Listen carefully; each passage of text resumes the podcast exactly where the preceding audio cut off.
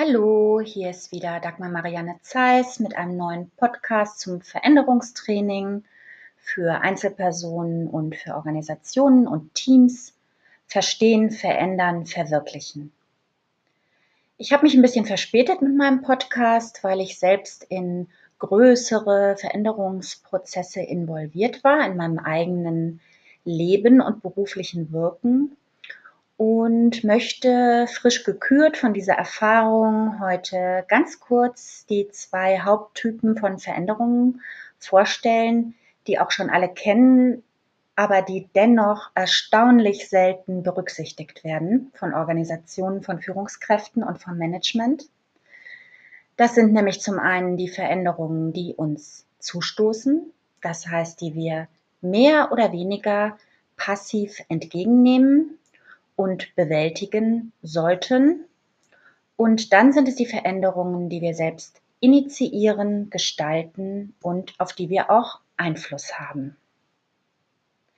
Wir kennen das alle am Beispiel Wohnung oder Umzug. Es macht natürlich einen ganz großen Unterschied, ob ich eine Eigenbedarfskündigung habe und plötzlich raus muss oder ne, der Partner, die Partnerin sich trennt und plötzlich äh, muss ich mich umorientieren alles bricht in sich zusammen, was ich an Zukunftsplanung hatte. Und jetzt ähm, heißt es, sich was Neues zu suchen oder ob ich das selbst planen, entscheiden und in die Wege leiten kann, einen entsprechenden Vorlauf habe und mich unbewusst oder bewusst eine längere Zeit damit auseinandersetzen kann, was kommt. Also das ist das eine ganz Wichtige, dass wenn es Veränderungen gibt, die eingeleitet werden sollen, dass darin Gestaltungsspielräume definiert werden, äh, dass eine ausreichende Zeit bleibt, sich damit auseinanderzusetzen, auch für die Belegschaft ähm, und dass vor allen Dingen dezentralisiert wird für bestimmte Bestandteile dieser Veränderung, damit Räume entstehen, in denen Gestaltungsmöglichkeiten auch sind. Wenn wir jetzt den Eindruck haben, es kommt eine Veränderung, die ist nicht selbst gewollt oder selbst gemacht und wir sollen aber trotzdem darin zurechtkommen, dann stellt sich die Frage, kann ich das bewältigen? Ja oder nein? Wenn ich mir diese Frage innerlich mit Ja beantworte, dann stelle ich wieder Ressourcen zur Verfügung und werde auch signalisieren, okay, hier bin ich, ähm, ich mache mit. Wenn ich bei der Frage, kann ich das schaffen, bei Nein äh, angelange mit Blick auf meine Ressourcen, dann gibt es diese Urbewältigungsstrategien, die wir auch alle kennen. Das ist Totstellen, Angreifen oder Weglaufen.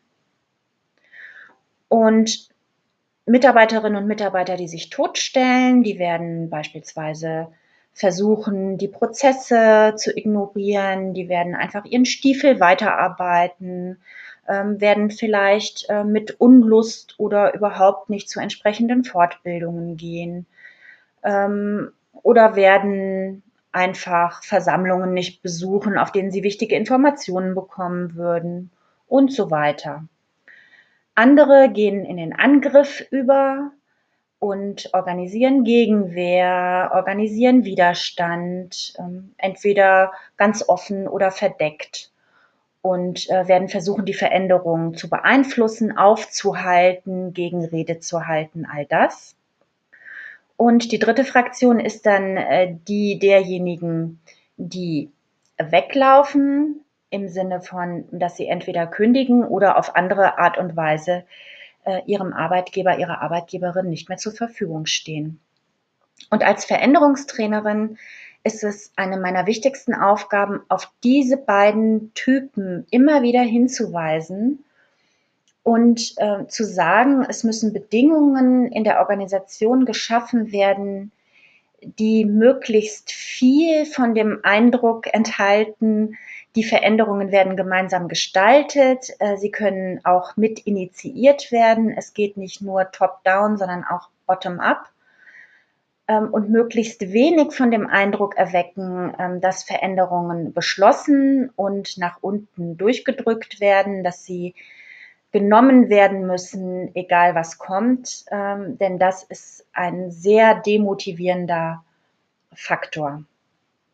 Oder um nochmal auf dieses Modell der Komfortzone, der Wachstumszone und der Panikzone zu kommen.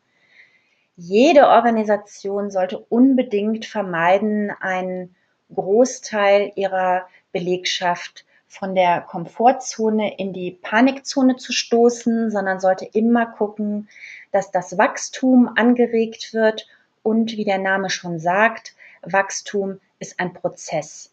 Der geht bei den einen schneller, bei den anderen langsamer, aber auf jeden Fall können sie nach wie vor bei Menschen nicht am Grashalm ziehen oder am zarten Pflänzchen ziehen und machen, dass es groß und stark wird und Blüten und Früchte trägt, sondern da braucht es andere Strategien, um damit umzugehen. Und das war es auch schon für heute von dieser Stelle. Ich melde mich wieder mit dem Podcast Veränderungstypen. Was für ein Veränderungstyp sind Sie?